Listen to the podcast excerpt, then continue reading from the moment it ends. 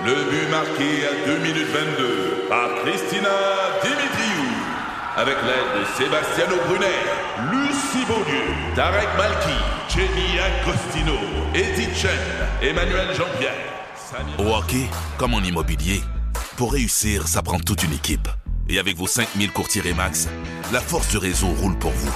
Remax est heureuse de s'associer à Martin McGuire et Danny Dubé pour vous présenter le tout nouveau balado Bon Match.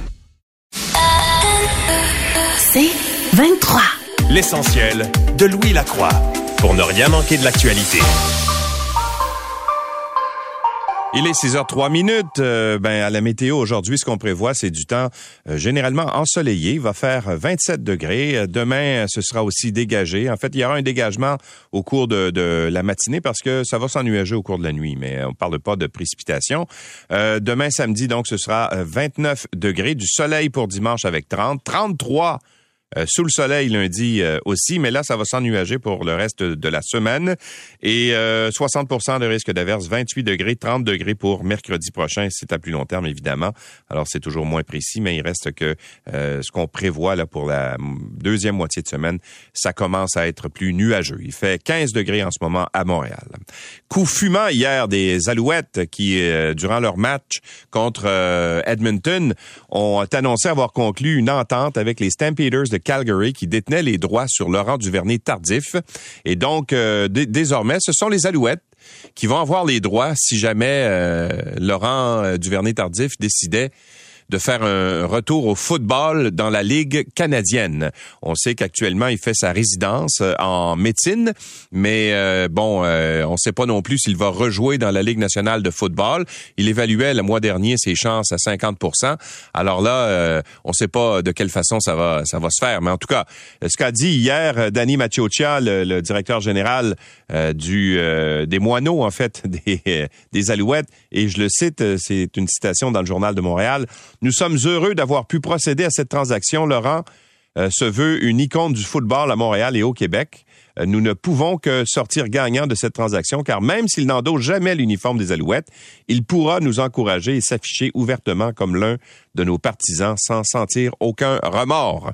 Alors nous autres, on espère tous qu'il joue au moins quelques matchs, mais là, comme il fait sa résidence en médecine à Montréal, peut-être qu'il pourrait être tenté éventuellement de jouer quelques matchs, euh, sait-on jamais, mais en tout cas, euh, c'est une bonne nouvelle euh, qu'on a annoncée hier aux fans des Alouettes. Ailleurs, dans les différents quotidiens, bien sûr, tout le monde parle de la vaccination des tout-petits. Le Canada qui a approuvé jeudi, Santé Canada, le vaccin de Moderna contre la COVID-19 pour les enfants âgés de de six mois à cinq ans. Euh, bon, euh, qu'est-ce que ça veut dire? Qu'est-ce que ça représente? Là, c'est très divisé. Là, je vois beaucoup de commentaires, entre autres sur les médias sociaux, mais aussi dans les différents médias où euh, les parents disent, ben, on ne sait pas trop si on va faire vacciner nos enfants, on est perplexe. bon, alors, la vaccination des jeunes est-elle vraiment nécessaire? dans le journal La Presse, on tente de à, de répondre à cette question en posant cette énigme, n'est-ce pas, à différents spécialistes. Alain Lamar, qui est professeur, chercheur spécialisé en, immunologie et virologie pardon, à l'Institut national de la, recherche scientifique, l'INRS, dit que c'est certain que c'est un, un groupe qui est moins sujet à faire des infections graves, mais ce n'est pas impossible que les enfants en développent. Alors, depuis le début de l'année 2022, 1128 enfants de moins de 10 ans ont été hospitalisés en lien avec la COVID-19 au Québec et euh, deux de ces enfants, malheureusement, ont succombé au virus. Alors, est-ce que c'est suffisant pour convaincre les gens? Il euh, faut pas oublier que les enfants peuvent aussi souffrir de la COVID-19 longue, ajoute Lionel Bertou, qui est professeur à l'UQTR. Euh, c'est clair que les bénéfices de la vaccination sont toujours supérieurs aux risques, résume-t-il. Et dans des euh, études de clinique, le vaccin de Moderna, pour vous euh, donner une idée de son efficacité, s'est avéré efficace à 50,6% pour prévenir la COVID-19 chez les participants âgés de 6 à 23 mois. L'efficacité est moins importante. On parle de 36,8% chez les 2 à 5 ans. Et euh, pour Pfizer, c'est 80,3% à condition d'avoir reçu trois doses. Mais c'est, ça, c'est pour prévenir la COVID-19. Euh, par contre, euh, l'efficacité du vaccin contre les formes graves de la, maladie est très élevée, dit-on, chez les deux fabricants, autant Pfizer que Moderna. Je vous euh, rappelle que Pfizer n'est pas encore autorisé au Canada. C'est surtout ça qui est important, dit euh, le professeur Lamar. quels sont les effets secondaires des vaccins chez les jeunes enfants? Il y en a eu relativement peu, là, mais on dit que ce sont des effets secondaires qui repartent très, très rapidement. Mais bon, évidemment, ça fait pas l'unanimité, surtout chez les jeunes. Là, je vais dire ça, puis je sais que je vais être euh, inondé euh, de, courriels, certains euh, haineux qui vont dire qu'on fait la promotion de la vaccination chez les enfants. C'est pas ça que j'ai fait. Là, j'ai simplement donné les faits et les témoignages de certains scientifiques. Alors, vous prendrez votre décision par la suite. Là. Ce sont bien sûr les les parents qui qui décident eux-mêmes de ce qui est bon ou pas pour leurs enfants. Et euh, ben toujours euh, question de cette euh, fameuse septième vague de Covid-19, elle semble ralentir au Québec. La transmission continue de croître dans plusieurs régions, mais dans la région de Montréal, ça, ça ralentit. Alors, les endroits où il y a une croissance, c'est le Bas-Saint-Laurent, le Saguenay-Lac-Saint-Jean, la Mauricie, le centre du Québec, l'Estrie, les Laurentides, la capitale nationale et Chaudière-Appalaches. Là-bas, c'est en croissance, mais c'est plus stable dans la région de Montréal, Laval, l'Outaouais, la Naudière et la Montérégie, dit-on. L'Abitibi même euh, commence à connaître une légère décroissance, euh, selon ce que nous a appris hier euh, la santé publique. Alors, on semble être dans une espèce de plateau là en ce moment, en tout cas dans les régions les plus importantes du Québec. Est-ce que ça va se maintenir de cette façon? Mais ben là, pour l'instant, bien sûr, c'est difficile à dire, mais il reste que là, ça semble se stabiliser. Le problème, c'est que les sous-variants se multiplient euh, il y en a un nouveau presque à chaque semaine. Là, on est rendu, je vous le disais hier, le BA2.2.1.12. Là. Alors, tout ça, c'est des sous-variants, du sous-variant, du sous-variant. Alors, à un moment donné, tu dis, coudon, euh, on va-tu en sortir un jour? D'autant qu'à l'automne prochain, tout le monde s'attend à ce qu'il y ait une, euh, une, comment dire, un retour, si on veut, des, de la contamination amenée par le temps plus froid, puis le fait que les gens restent davantage à l'intérieur. Mais ce qu'on a remarqué cette année, c'est qu'il n'y a pas eu d'accalmie comme ce qu'on a connu au cours des deux euh, derniers étés. Alors, euh, les nouveaux variants sont plus transmissibles, on le sait, moins graves bien souvent dans leurs conséquences, mais plus transmissibles. Et quand on regarde le nombre d'hospitalisations, ben ça augmente parce qu'il y a plus de gens qu'avant qui euh, ont été infectés par le fameux virus. On va revenir sur cette histoire un peu plus tard avec l'avocat Marc Bellemare qui va être avec nous vers 7h20. Mais le pape doit profiter de son passage à Québec pour penser les plaies encore béantes de milliers d'adultes qui ont été agressés dans l'enfance par des prêtres pédophiles de son Église. Alors c'est bien sûr le message qui a été envoyé hier par un regroupement de victimes des prêtres dans l'Église catholique au Québec. Ils sont plus de 2500 euh, engagés dans différents recours collectifs contre différentes congrégations religieuses. Et euh, ils ont sonné hier euh, l'alarme en disant, écoutez, nous autres, là, nos cas traînent devant la justice depuis nombre d'années. Euh, L'Église fait tout en son pouvoir pour étirer les délais et faire en sorte qu'il y ait des recours toujours de plus en plus longs, de sorte qu'il y a même des gens qui avaient engagé des recours collectifs et qui sont décédés depuis euh, parce qu'ils n'ont pas eu le temps, leur cause n'a pas eu le temps d'être amenée devant euh, devant les tribunaux. Alors, ils demandent lors de la visite du pape au Québec dans deux semaines à ce qu'on leur présente des excuses d'une part, mais aussi que le pape lance un message aux différentes congrégations religieuses de régler les dossiers qui sont toujours en litige. Euh, le cardinal euh, Cyprien Lacroix a dit hier qu'il allait remettre lui-même en main propre cette fameuse lettre, sauf que c'est pas tout le monde qui y croit. Dans le journal Le Devoir ce matin, l'avocat Marc Bellemare dit c'est bien beau de dire ça là, mais Cyprien Lacroix n'est pas ouvert du tout, dit-il, ni à des rencontres ni à des discussions. Il mandate des firmes d'avocats qui font un travail juridiquement correct mais moralement discutable. Je ne sais pas où il va placer la lettre dans la pile de documents qu'il va remettre au pape.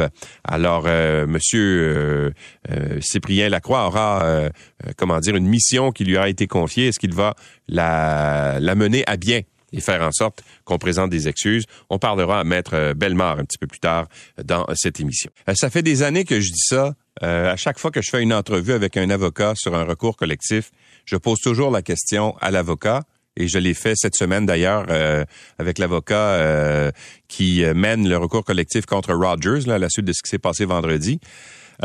qui gagne le plus d'argent dans un recours collectif? Ben c'est toujours les avocats. Les avocats vont généralement chercher entre 25 30% de la facture. Alors les chiffres sont énormes, mais euh, vous allez voir que euh, ça rapporte énormément pour les cabinets d'avocats. Ils me disent tout le temps la même chose. Oui oui oui, mais on a des frais importants, puis euh, il y a des délais, puis on n'est pas sûr de gagner. Tout ça est vrai, mais il reste une chose, c'est que les les, les, les frais d'avocats sont très très très élevés. Et d'ailleurs euh, toujours relativement à ce dont on parlait juste avant d'aller à la circulation, c'est-à-dire les, euh, les, gens qui ont été victimes de l'Église catholique. Il des victimes d'abus sexuels de la part de religieux qui, qui euh, se voient pour le moment privés de 28 millions en dédommagement parce qu'un juge estime que leurs avocats s'en mettent trop dans les poches en chargeant des honoraires forts.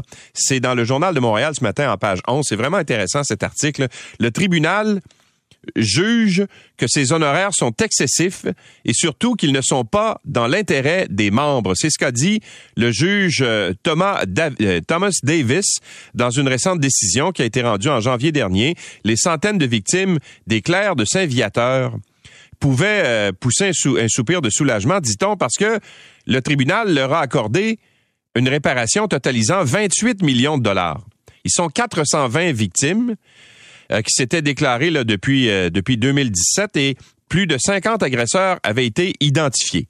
Donc, eux autres, ils remportent 28 millions de dollars dans le recours collectif pour 420 victimes. Si vous faites un calcul, là, on va faire euh, une division bien simple, 28 millions divisé par 420, ça fait 66 666 dollars et 66 par, par, par victime. Or, le cabinet d'avocats a facturé 25% du montant en honoraires professionnels, c'est-à-dire 8 millions qui devraient être retranchés de la cagnotte pour payer les honoraires des avocats et c'est pas fini.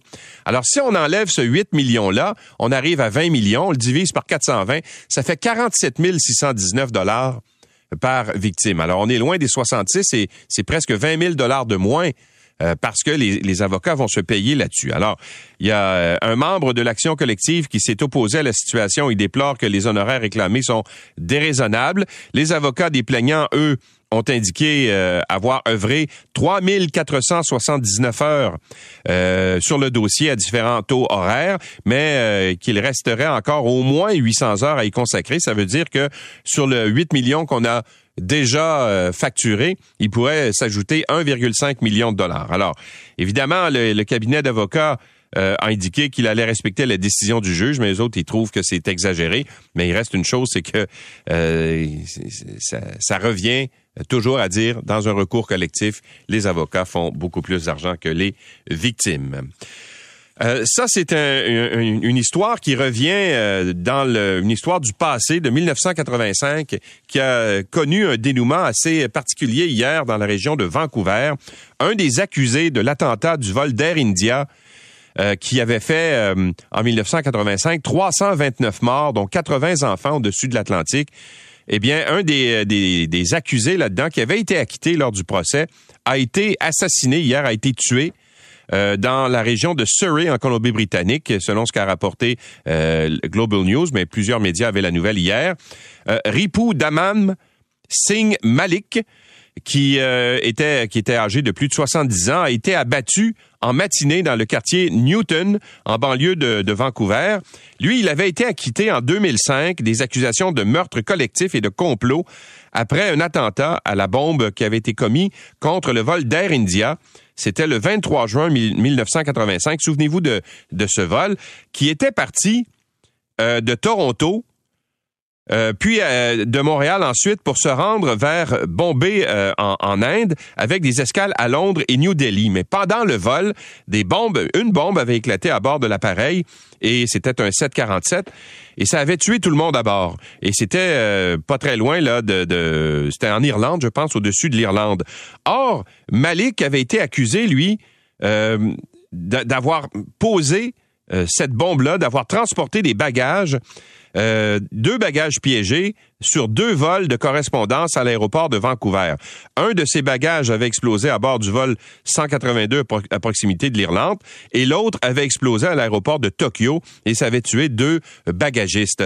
Or, il avait été euh, euh, innocenté. En fait, il n'avait pas été trouvé coupable lors de son procès, mais semble-t-il que quelqu'un lui en a voulu, peut-être parce qu'il était, il soutenait toujours M. Malik, le gouvernement indien. Toujours est-il que quelqu'un dans la région de, Vancouver, où on retrouve une communauté sikh assez euh, importante, euh, a décidé, n'est-ce pas, de faire, de se faire justice lui-même et a tué euh, de balles dans la tête l'homme en question. Alors, c'est bien sûr une nouvelle qui fait le tour en ce moment des médias, des médias anglophones.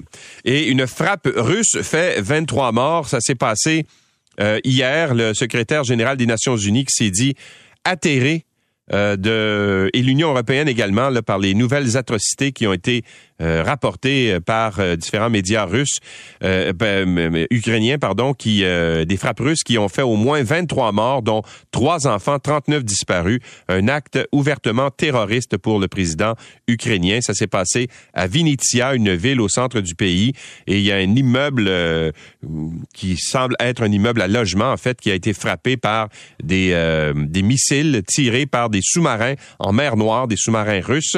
Et donc, ce que dit le ministère russe de la Défense, c'est qu'il s'agissait de maisons des officiers ou de nationalistes avaient été déployés. Or, c'est pas euh, ce qu'on dit du côté ukrainien. On dit que c'était simplement un endroit où il y avait des civils qui résidaient. Malheureusement, il y a eu tous ces décès.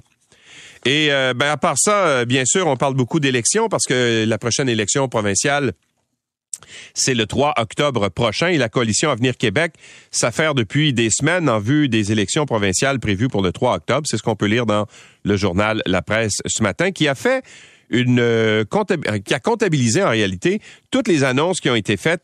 Vous savez qu'au mois de juin, François Legault avait dit à ses ministres là, là, vous allez arrêter de faire des annonces parce qu'on veut pas faire ça, on veut pas euh, passer pour des gens qui profitent de la situation. Or, euh, c'est vrai que durant tout le mois de juin, il y a eu très peu d'annonces qui ont été faites. La, la consigne avait été respectée. Mais en date du 13 juillet, à peine 10 annonces avaient été faites au total depuis le début du mois par des cabinets euh, de cinq importants ministères, la justice, l'éducation, culture, transport et aînés. Mais ces cinq mêmes ministres ont euh, publié un très grand nombre d'annonces au mois de juin. Alors oui, c'est vrai qu'au mois de juillet, on s'est euh, gardé une petite gêne, mais au mois de juin, on y est allé avec beaucoup d'annonces qui ont été faites, 44 seulement pour le ministère des aînés. Le ministère de la Culture a fait 34 annonces. Alors c'est beaucoup d'annonces. Pour le ministère des Aînés, ça totalisait 50 millions. Alors évidemment, les les, annonces qu'on fait avant la campagne électorale ne sont pas comptabilisées comme dépenses électorales selon la loi euh, électorale. Il n'existe aucune limitation d'ailleurs de dépenses euh, pour les partis en dehors de la période de campagne électorale qui devrait être lancée quelque part autour du 28 ou 29 août prochain.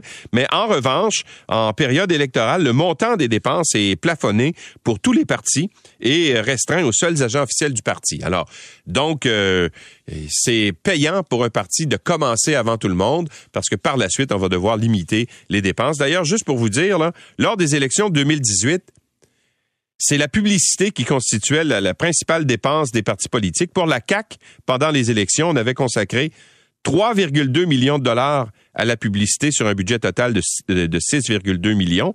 Donc, c'est la moitié. Et le Parti libéral du Québec avait engagé 3,1 millions de dollars de dépenses en publicité. L'essentiel de Louis Lacroix pour ne rien manquer de l'actualité.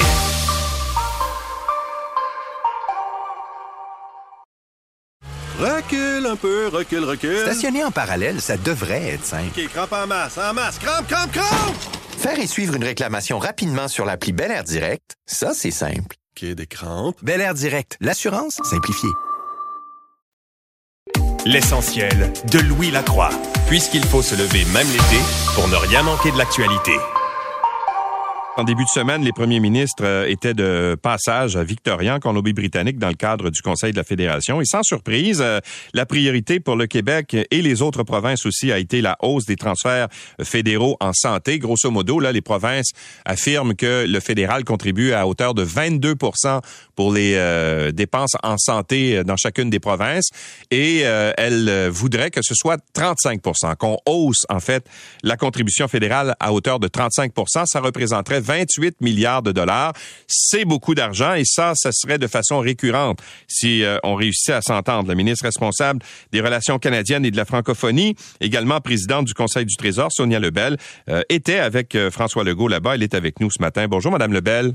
Bonjour, oui. C'est beaucoup d'argent, 28 milliards de dollars. Ça représenterait 6 milliards pour le Québec. C'est pas un peu utopique de penser justement des provinces qu'on pourrait hausser de façon aussi importante les budgets de la santé? Ben, c'est pas utopique parce que c'est la contribution que le fédéral devrait donner. Historiquement, dans les transferts canadiens en santé euh, qui, euh, qui ont été mis en place il y a de nombreuses années, euh, la, part du fédéral, le pourcentage, la cote-part, si on veut, du fédéral dans, les, dans la, responsabilité de la, de la, santé était beaucoup plus élevée qu'elle l'est maintenant.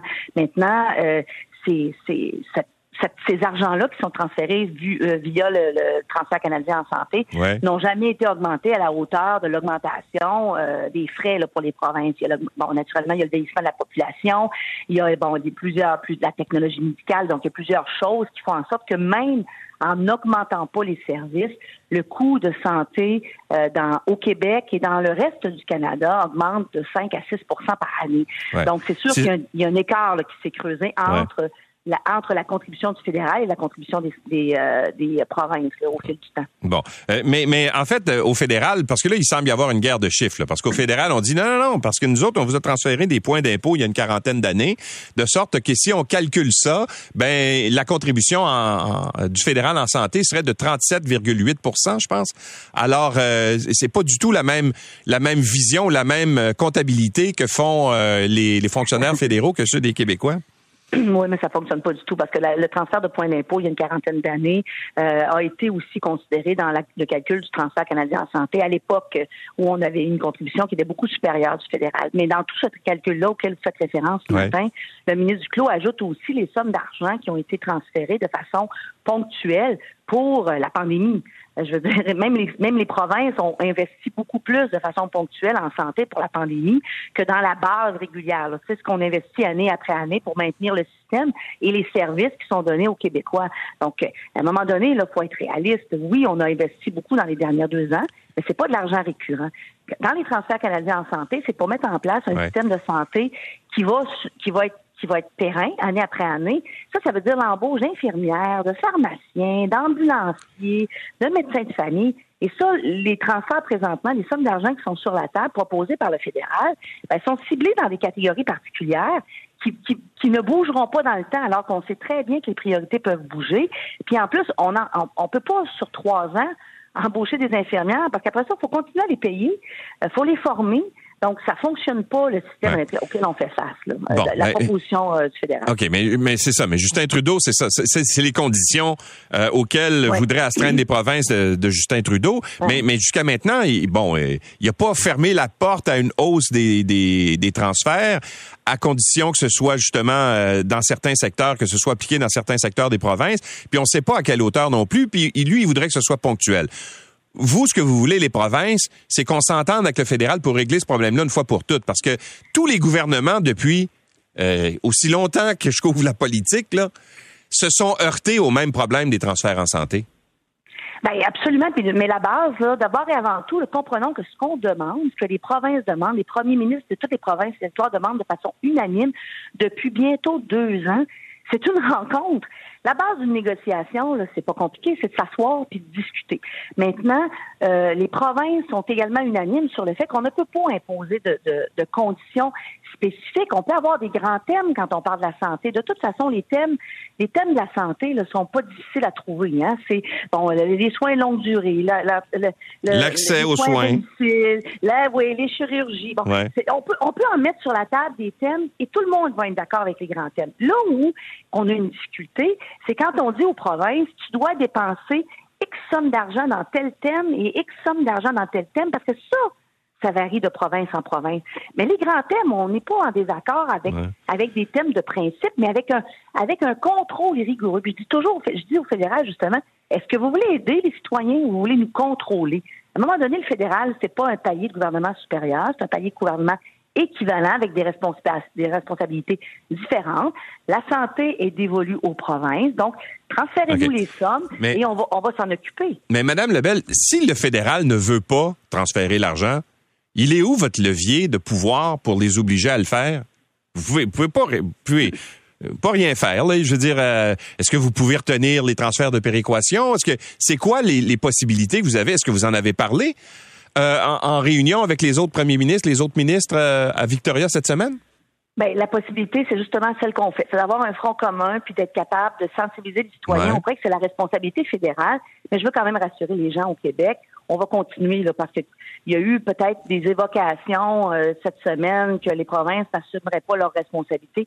On va continuer à mettre les sommes d'argent. Le, budget d'Éric Girard, il est, il est, il est très clair on va continuer. Mais on a d'autres missions de l'État aussi à assumer. Ça peut pas se faire au détriment de l'éducation, au détriment du logement, au détriment de l'inflation. Donc, il faut que les gens comprennent ça. Mais on va continuer à réclamer. Mais vous avez aucun moyen de pression. Vous avez aucun moyen de mettre de la pression sur le fédéral à part justement faire euh, des sorties comme vous faites aujourd'hui puis venir dénoncer ça. Mais mais mais euh, en réalité, la réalité c'est que vous n'avez pas de moyen de pression en ce moment.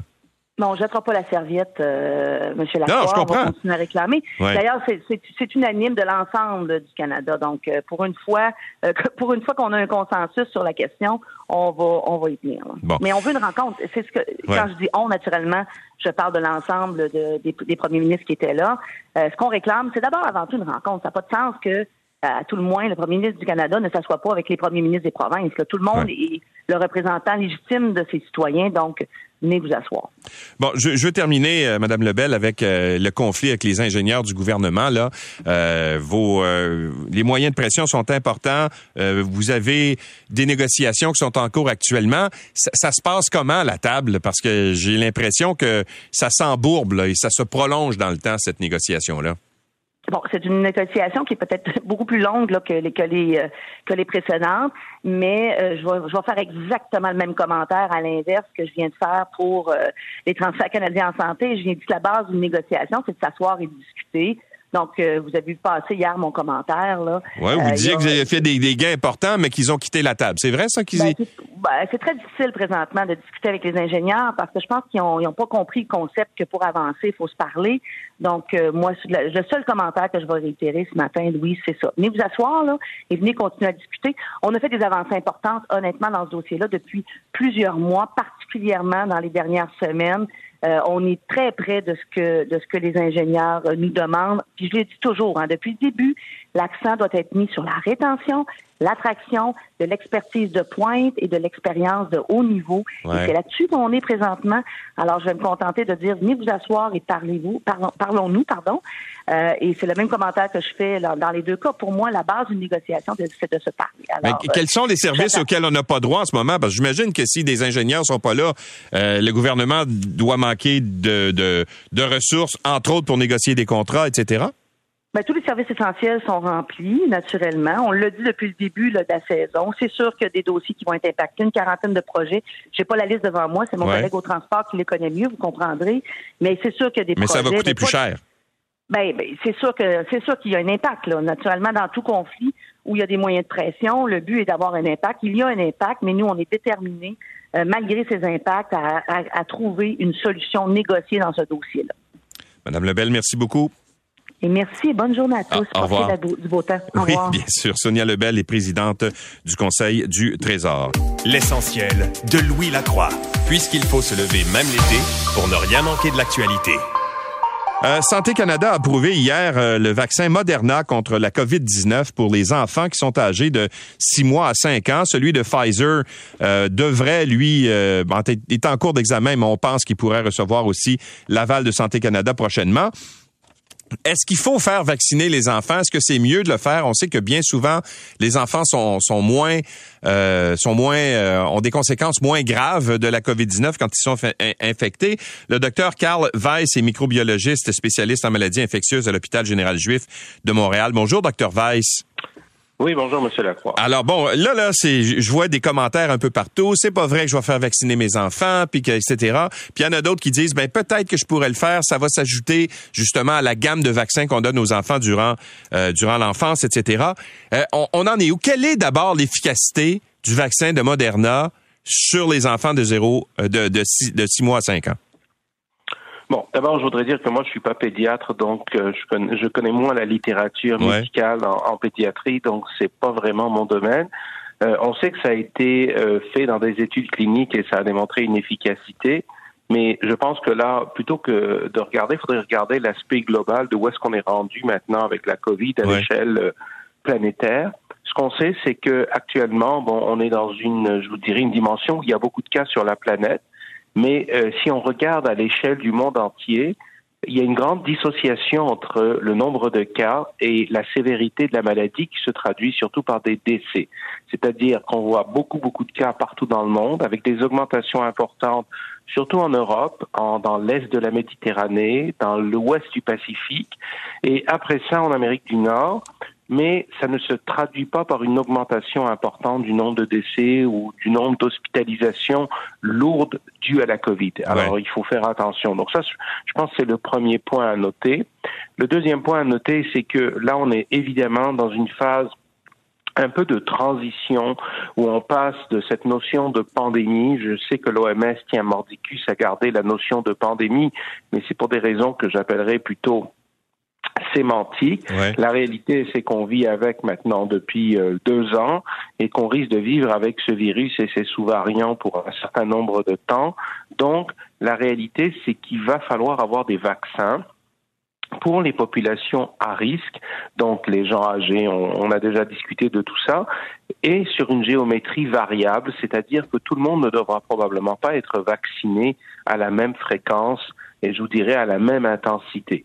Parce que là, dans une population, beaucoup de gens ont déjà fait la COVID et beaucoup de gens ont été vaccinés. Donc, par exemple, si vous êtes triplement vacciné et vous avez fait la COVID, on va dire depuis le mois de décembre, ben, la proba- et en plus, vous me dites que souvent, je demande aux patients, quand vous avez fait la COVID, avez-vous été malade, combien malade, etc.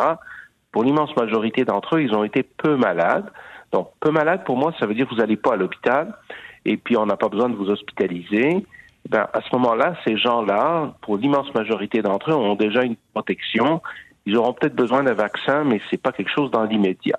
Donc, il va falloir vraiment approcher avec un nouveau paradigme, je vous dirais, euh, la gestion de la COVID. On le voit quand même parce que euh, aujourd'hui, un peu partout dans le monde, on est revenu à une Mhm. vie normale. Et, et puis d'ailleurs, c'est intéressant de noter qu'en dépit d'avoir cette vie entre guillemets normale, que les hôpitaux ne sont pas littéralement écrasés par les cas de Covid comme on a vu au début de, de l'histoire de cette pandémie. Ouais. C'est pour ça qu'il faut regarder ça avec un espèce de recul global. Bon, maintenant, chez, chez les enfants, on s'entend que on ne donne pas la même dose à un enfant de, de six mois qu'on donne à un adulte, par exemple. Oui, alors ça, c'est des technicalités. Là, je pense que je vous dirais honnêtement, c'est c'est des, on fait ça avec tous les vaccins. Là, mais comme je vous dis, moi, je ne suis pas pédiatre, c'est pas vraiment ma spécialité la, la, la vaccination chez les enfants. Euh, donc, mais oui, souvent chez les enfants, pour tous les vaccins, on donne des fois des plus petites doses. Euh, la, la façon aussi de, de, je vous dirais, qui est importante, c'est que souvent les enfants, et puis euh, on parle des enfants, des adolescents, ils ont, ont un système immunitaire en super bonne santé. Ouais. Et donc, souvent, ils répondent à des doses de vaccins qui sont beaucoup plus faibles que, que ce qu'on donne chez les adultes. Euh, le meilleur exemple, par exemple, c'est quand on vaccine les enfants contre la varicelle euh, et quand on vaccine des adultes contre le zona, qui est le même virus. hein. Mhm. Et souvent, on était obligé de donner des doses beaucoup plus grandes aux adultes, aux personnes âgées, comparées aux enfants ou aux adolescents, parce que quand vous êtes jeune, votre système immunitaire, avec très très peu de stimulation, est capable de, de répondre et de fabriquer euh, des anticorps et une réponse immunitaire importante. Parce que justement, il, il Ouais. est jeune et c'est un phénomène qu'on connaît qui s'appelle l'immunosénescence, qui fait qu'avec les années, notre système immunitaire diminue. Bon, euh, si on, revient à la, fameuse septième vague, je sais pas si vous avez entendu hier la santé publique, mais euh, il semble y avoir des plateaux qui sont atteints en plusieurs régions. Ici, euh, dans la région de Montréal, euh, dans le secteur de Laval, Montérégie, etc. ça semble euh, ralentir en ce moment. Il y a d'autres régions, région de Québec, Chaudière-Appalaches, tout ça, euh, Lac-Saint-Jean, où c'est encore en progression. Mais j'ai l'impression qu'on est en train d'atteindre un plateau là euh, en ce moment avec cette, cette septième vague. Est-ce que c'est c'est bon signe ça? Ça veut dire que ça va redescendre prochainement. Oui, alors euh, certainement. Donc oui, on est probablement sur un plateau parce que le nombre de gens qui a été infectés a quand même été très élevé. Ce qu'on ne sait pas, c'est combien de gens ont été infectés parce que vous le savez, on teste plus tout le monde. Les gens d'abord aussi font leurs propres tests à la maison. Beaucoup de gens ne se testent pas parce que c'est probablement la Covid. Vous savez, si vous vivez quelque part et vous avez une personne dans votre environnement qui est sur un test antigénique même et vous avez des symptômes la journée suivante, c'est quasiment certain que vous avez la Covid. pas besoin de vous tester. Donc, euh, fait qu'on sait que vous avez eu la COVID. Donc, sur cet aspect-là, je vous dirais, euh, on a eu beaucoup, beaucoup de cas. On apprend aussi que, bon, il y a un certain nombre de gens qui se réinfectent.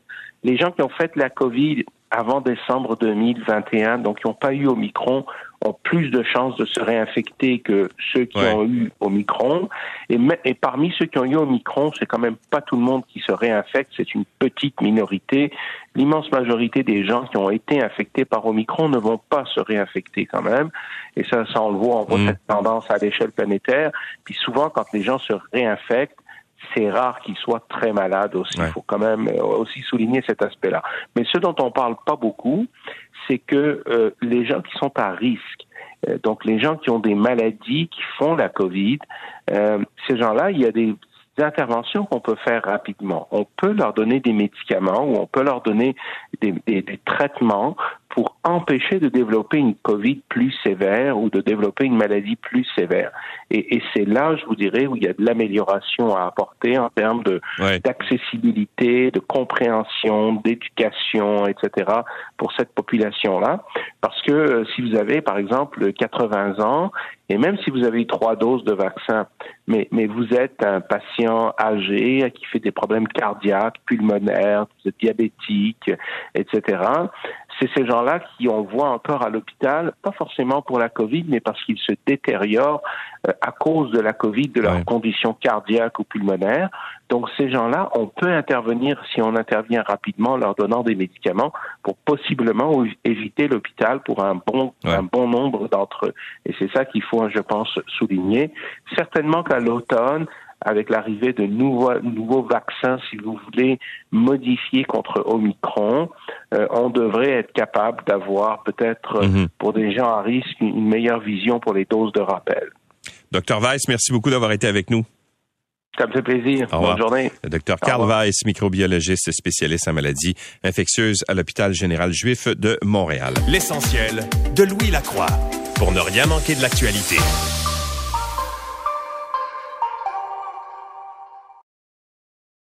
Recule un peu, recule, recule. Stationner en parallèle, ça devrait être simple. OK, crampe en masse, en masse, crampe, crampe, crampe! Faire et suivre une réclamation rapidement sur l'appli Bel Air Direct, ça, c'est simple. OK, des crampes. Bel Air Direct, l'assurance simplifiée. L'essentiel de Louis Lacroix, puisqu'il faut se lever même l'été pour ne rien manquer de l'actualité. Eh bien, on apprenait euh, hier que le Collège des médecins a levé euh, toutes les euh, restrictions entourant l'accès à la pilule abortive. Désormais, les médecins n'ont plus l'obligation de faire passer un test d'échographie, non plus l'obligation de, de, de, formation. Et c'est maintenant aux médecins de s'assurer qu'ils disposent des connaissances et des compétences nécessaires pour prescrire cette médication. Pour savoir ce que ça va changer dans la réalité du terrain, Diane Franqueur est directrice générale de la Société des obstétriciens et gynécologues du Canada. Bonjour, docteur Franqueur.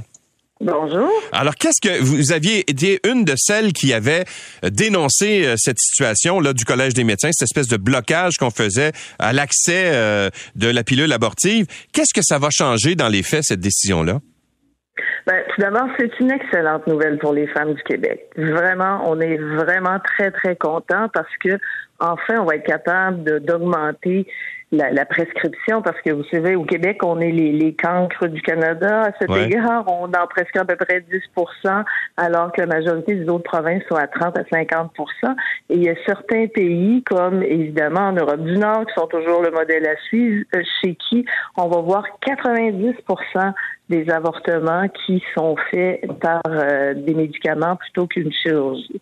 Alors, on a encore une, petite côte à monter. Il y a plein de choses à faire, mais le fait que les règles soient clarifiées maintenant, ça va être beaucoup plus facile pour tous les professionnels de la santé parce qu'on s'entend que c'est pas juste les gynécologues qui prescrivent ça, évidemment. Mm-hmm. Il y a les IPS en première ligne, il y a les médecins de famille, il y a les cliniques d'avortement.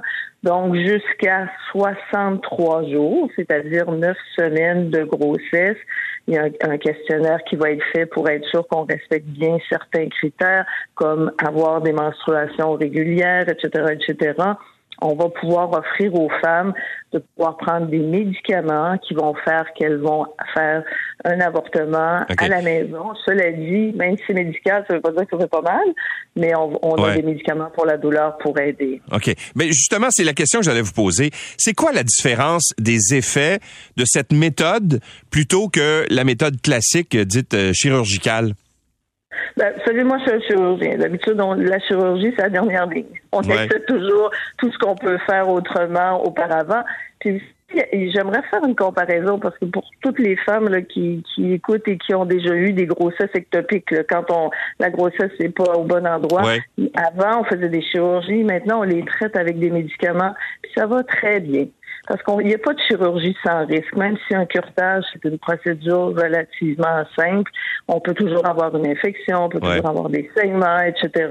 Donc, l'idéal, c'est toujours de, de, de, traiter, de ne pas nuire. Donc, pour nous, lorsqu'on est à moins de sept semaines de grossesse, on devrait favoriser l'avortement médical. Mais cela dit, on a encore des devoirs à faire. C'est pas fini. On est content, mais on surveille parce qu'il faut que tout ça soit organisé euh, même si on a vu pendant la pandémie, par exemple, qu'on pouvait faire ça au téléphone.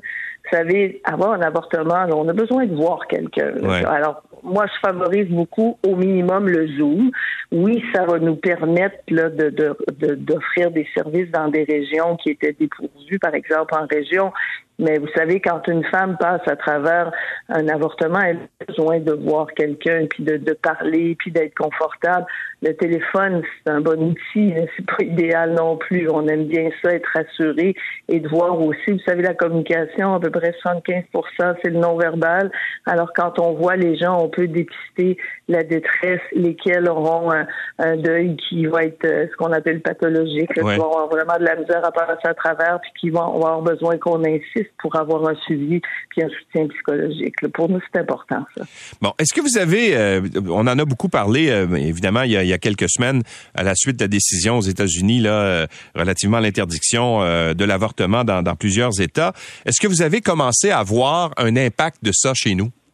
Non, parce que la, réponse est claire, c'est qu'il y a un enjeu de, de protection euh, euh, médicale au niveau des assurances, là, dans le sens que au niveau des assurances responsabilité, habituellement, on a notre organisation canadienne qui protège tous les, les actes, mais comme le, vous savez, c'est assez compliqué hein, ce qui a été proposé aux États-Unis.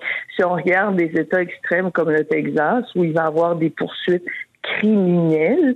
Alors, habituellement, les assurances qui couvrent la responsabilité médicale ne couvrent pas le criminel.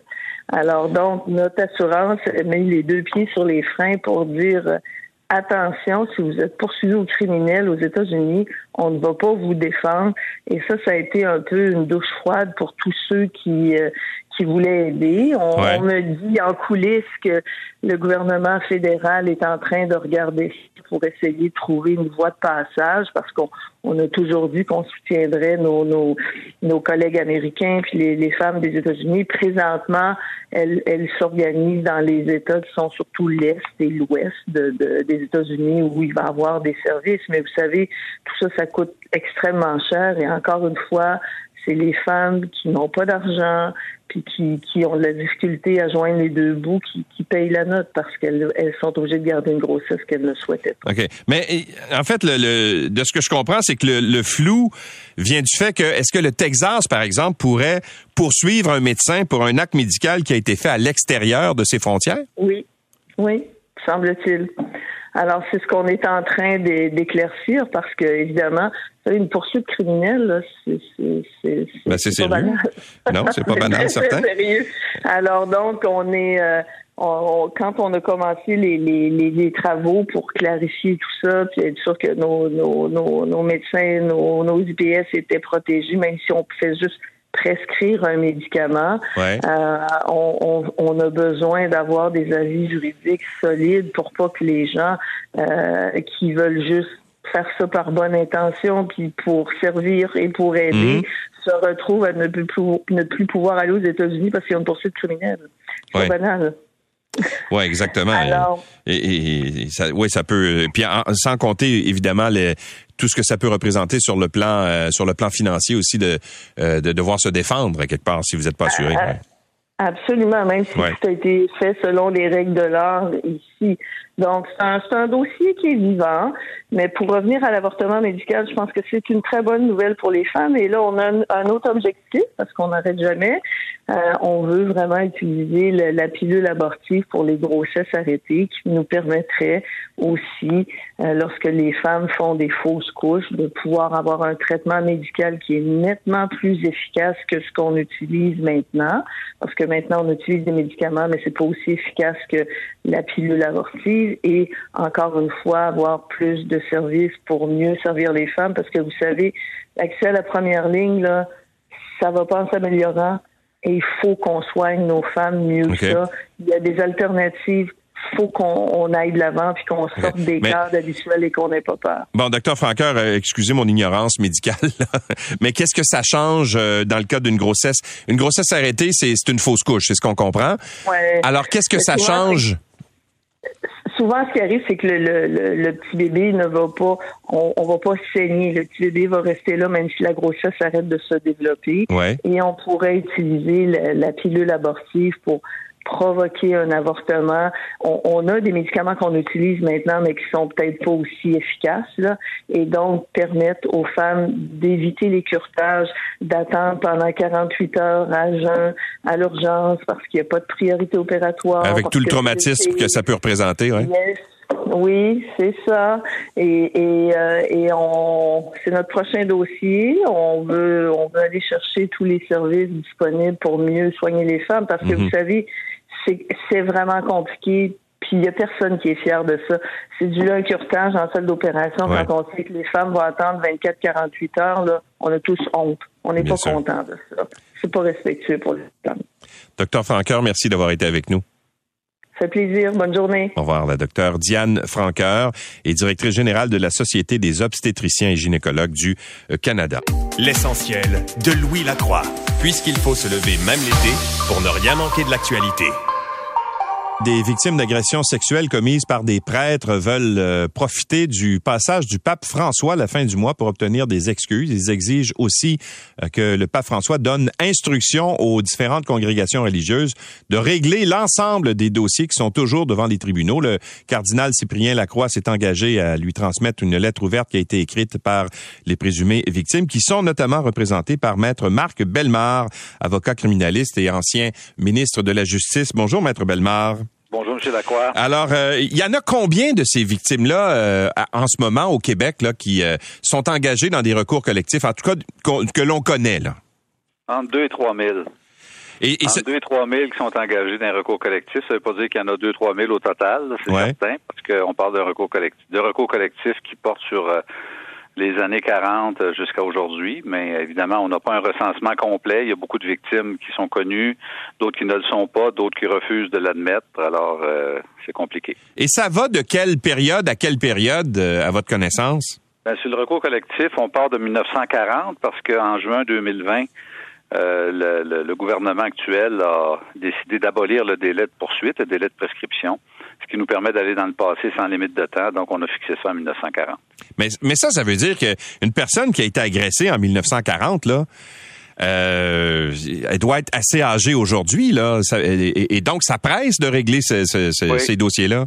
Ben oui, ça presse, effectivement, parce que vous voyez Gaëtan Bégin, qui était là hier au point de presse à Québec, ouais. Euh, qui est un grand-père, un arrière-grand-père six fois, là, c'est quand même pas rien. Euh, il a, il a quand même une, bonne postérité. Et il y a 82 ans, il a été abusé il y a quand même pas une quarantaine d'années, ses deux frères aussi. Alors lui, il a hâte que ça aboutisse et évidemment, les recours collectifs, c'est des procédures civiles c'est la voie qu'on a utilisée parce qu'on n'a pas le choix, parce qu'il n'y a pas d'ouverture de la part de l'Église. Alors, euh, par exemple, contre le diocèse de Québec, euh, l'action collective a été déposée en août 2020 et ce n'est qu'en mai 2022, donc deux ans plus tard, que la Cour supérieure a autorisé l'exercice du recours parce qu'un recours collectif, il faut que ce soit autorisé. C'est pas comme un recours individuel, il faut qu'il y ait une autorisation qui soit donnée. Donc, M. Bégin a obtenu l'autorisation de représenter le groupe de victimes contre le diocèse de Québec dans le diocèse de Québec. Mais c'est quand même là, Après ça, on passe à l'étape du procès. Ben oui, c'est là, c'est juste l'autorisation. Il n'y a pas eu de procédure encore. Là. Exactement. Ben, il y a eu des procédures sur l'autorisation, mais ce que je peux dire, c'est que les voies judiciaires, vous le savez, c'est, c'est pas nouveau, euh, c'est complexe. Il y a des bon, il y a des avocats, il y a des, des juges, des conférences de la gestion, des préliminaires, euh, des interrogatoires, de la production de documents, des arguments. Alors, c'est long et c'est complexe, et c'est pour ça qu'on pense que la visite du, du pape François pourrait peut-être permettre s'il prend le temps de regarder ce qui se passe dans les, différents diocèses au Québec, les actions collectives, de dire, écoutez, euh, voulez-vous, s'il vous plaît, euh, messieurs les, religieux du Québec, euh, peut-être peser sur, l'accélérateur un peu pour régler ces dossiers-là, parce qu'il y a deux façons de, disposer d'un litige, hein. c'est ou bien un jugement ou bien un règlement, mais un règlement, mais ça prend deux, deux parties. Ouais, parce que là, ce que vous reprochez en fait aux différentes congrégations religieuses, c'est de multiplier les procédures pour étirer le temps. C'est-à-dire, moi, je pense pas qu'il y ait d'abus de procédure comme tel, en sens que on n'a pas un, tableau d'abus de procédure. Les avocats font leur job, font leur travail de part et d'autre. Le code de procédure civile est respecté. Ce que je dis simplement, c'est que ça prend du temps. Et à partir du moment où le clergé refuse de régler ces dossiers-là, de s'asseoir et de régler ces dossiers-là, ben évidemment, c'est la procédure judiciaire qui continue, puis c'est ça qui c'est ça qui fait que ça prend du temps et on voit notre groupe qui vieillit. On voit des gars comme Gaëtan Bégin, 82 ans, qui vieillissent. Il y en a qui se découragent, il y en a qui font des dépressions. Euh, ça s'ajoute, si vous voulez, aux agressions qu'ils ont subies. Euh, il y en a plusieurs qui ne verront pas ça de leur vivant. C'est un peu pathétique. Nous, on sent cette pression-là du côté des victimes et puis on pense que le clergé doit faire davantage. Bon, alors qu'est-ce qu'est-ce que vous demandez? En fait, vous demandez à Cyprien Lacroix, le cardinal euh, Lacroix, qui est la plus haute autorité religieuse au pays, je pense, de transmettre une lettre au pape François quand il va être de passage chez nous. Elle dit quoi, cette lettre-là? Ben, la lettre, ce qu'elle dit essentiellement, c'est que les procédures sont longues, le pape a envoyé depuis son accession au Vatican euh, un certain nombre de messages euh, d'ouverture, de respect par rapport aux victimes. Bon, c'était pas allé aussi loin qu'on l'aurait souhaité. Euh, en 2019, il a aussi levé le secret papal, c'est-à-dire que il veut que l'Église soit davantage transparente, qu'on soit davantage ouvert, qu'on donne, parce que l'Église appartient au peuple finalement. L'Église appartient pas à, des religieux nécessairement. Donc, mais euh, on, assiste au niveau des procédures, il n'y a pas de production de documents, c'est très difficile d'obtenir des informations de la part de l'Église. Donc, euh, ce qu'on ce qu'on sent, c'est que le message du pape, le message d'ouverture, de respect, de dignité, ne passe pas à travers les dossiers judiciaires. Et compte tenu que le pape va être à Québec, dans la capitale nationale du Québec, en juillet, on se dit, ben, il faut absolument que ça passe pas sous le radar, cette affaire-là. Je comprends que les pensionnats autochtones, c'est le thème central de sa visite, mais on ne peut pas passer sous silence les abus des, prêtres pédophiles et c'est important que le pape un message là-dessus à livrer. Puis nous, on lui a envoyé une lettre qui passe par le cardinal Lacroix, mais c'est un messager, on s'entend, là, on comprend que le cardinal Lacroix n'est pas un, interlocuteur acceptable pour nous parce que c'est des procédures qui finissent plus. Oui, mais, en plus, il est euh, impliqué directement parce que son diocèse est poursuivi. Là. Ah oui, il est, pas, il est impliqué directement. C'est lui qui donne les instructions, j'imagine, parce que c'est lui le client. Alors, euh, mais au moins, il s'est engagé à remettre la lettre. J'espère qu'il va le faire, qu'il va le faire en toute honnêteté. Ben, il l'a dit. Il a euh, dit, en fait, ce qu'il dit, il dit, je me ferai le, messager en apportant personnellement la lettre au Saint-Père. Est-ce que vous pensez que c'est, euh, ben, ça, va donner quelque chose? Il n'y a personne qui a accès au Saint-Père. Même les Autochtones n'ont pas accès. C'est des, des écrans géants, puis c'est des chaises euh, réservées, mais très éloignées. Puis incidemment, il n'y a pas de chaise spécifiquement consacrée aux victimes d'abus sexuels autres qu'autochtones. Alors, Écoutez, moi je pense que cette visite-là, ça doit pas être un, passage touristique, ça doit aussi avoir des thèmes euh, fondamentaux, puis la question de, la, pédophilie dans l'Église doit être abordée. Bon, euh, bon ça c'est euh, le côté, comment dire, de la visite du pape. Mais ce matin, dans le journal de Montréal, on, on apprend que les avocats qui font euh, représentent en fait les victimes d'abus sexuels dans des dossiers comme ceux-là. Euh, ils sont, sont très gourmands. Là. Il y a un jugement qui a été rendu euh, récemment euh, qui relativement en fait au, au clerc de Saint-Viateur là, de 28 millions qui avait été rendu. Et là, le juge dans ce dossier-là trouve que les honoraires qui sont facturés par les, les, avocats sont excessifs et donc il veut pas qu'on débloque l'argent tout de suite en disant écoutez vous prenez trop d'argent. Et là je donne un exemple il y a 420 victimes euh, qui seront dédommagées dans ce règlement-là de 28 millions. Si on fait 28 millions divisé par 420, ça fait 66 666 et 66. Sauf qu'évidemment, les avocats ont des honoraires et ils facturent 25% d'honoraires sur la facture. Ça veut dire que ça va coûter 20 000 par personne. Vous trouvez pas que c'est un peu excessif? Ouais, c'est beaucoup, hein. C'est beaucoup d'argent. Mais en tout cas, moi, ce qui me concerne, je, ça sera pas ces montants-là parce que je le fais pro bono. Là. Moi, je suis impliqué dans le, recours collectif contre le diocèse de Québec. Il n'y a pas un seul sou que je vais que je vais que je vais garder de, de, de, de l'éventuel règlement, de l'éventuel jugement, ça c'est clair. Le dossier dont vous parlez, je ne le connais pas personnellement. Euh, c'est sûr qu'il faut essayer, euh, dans la mesure du possible, quand on est rémunéré comme avocat, d'y aller raisonnablement, charger des frais qui sont euh, raisonnables, qui sont proportionnels. Il y a des règles qui s'appliquent et au niveau déontologique aussi, il y a des règles que le barreau applique. Il y a toute une jurisprudence. Il y a des décisions à cet effet-là. Il faut que ça soit raisonnable, il faut que ça soit proportionnel, il faut que ça soit compatible avec l'expérience de l'avocat, le travail qu'il y a mis l'importance du cas. Le juge, dans ce cas-là, a décidé de ne pas approuver le règlement, ce qu'il a le droit de faire parce que dans les recours collectifs, contrairement aux, recours privés, le euh, individuel, le juge doit approuver le règlement et à l'intérieur du règlement de l'action collective, il y a les honoraires des avocats. Euh, dans ce cas-ci, il a refusé pour des questions de gourmandise des avocats, selon ce que j'ai entendu. Alors, il va falloir que les avocats fassent leur travail puis diminuent leurs honoraires. Sans ça, le règlement ne sera pas approuvé. Puis c'est tout à fait correct. Mais dans des recours, que, mais c'est, je le dis souvent, ça, euh, Maître Bellemare, euh, celui qui fait le plus d'argent dans un recours collectif, c'est pas la victime, c'est l'avocat. Hein? Ben, je sais pas. Je pourrais pas vous dire. Moi, j'en ai pris trois recours collectifs dans ma vie. J'en ai pris un des années 80, un des années 90, puis le dernier, euh, il y a quelques années, là, euh, contre le diocèse de Québec, avec Alain Arsenault, qui est un, expert en recours collectif à Montréal. Il fait presque juste de ça. Euh, mais c'est sûr que les, les, les, honoraires sont élevés, les montants des règlements sont élevés aussi. Mais euh, moi, je pense que la, Cour supérieure doit se pencher sur chaque cas. Et euh, ben, dans ce cas-là, ça a été refusé, mais dans les autres cas, ça a été accepté. Hmm. Donc, la, Cour a considéré que c'était raisonnable, ainsi que le groupe de victimes. Parce que le groupe de victimes fait partie, si vous voulez, de, de ceux qui sont euh, partenaires du règlement, puis ils veulent avoir aussi leur indemnité. Mais dans ce cas-là particulièrement, effectivement, vous avez raison. Les, le juge a considéré que le règlement était inacceptable, non pas parce que le montant global n'est pas bon, mais parce qu'il y a une, portion trop importante qui est consacrée aux avocats, puis c'est tout à fait correct. Là. Maître Bellemare, merci beaucoup d'avoir été avec nous. Ça me fait plaisir. Bonne journée. Maître Marc Bellemare est avocat criminaliste. C'est l'ancien ministre de la Justice du Québec. L'essentiel de Louis Lacroix. Merci d'avoir été avec nous. On se donne rendez-vous demain. C'est 23. Recule un peu, recule, recule. Stationner en parallèle, ça devrait être simple. OK, crampe en masse, en masse, crampe, crampe, crampe! Faire et suivre une réclamation rapidement sur l'appli Bel Air Direct, ça, c'est simple. OK, des crampes. Bel Air Direct, l'assurance simplifiée.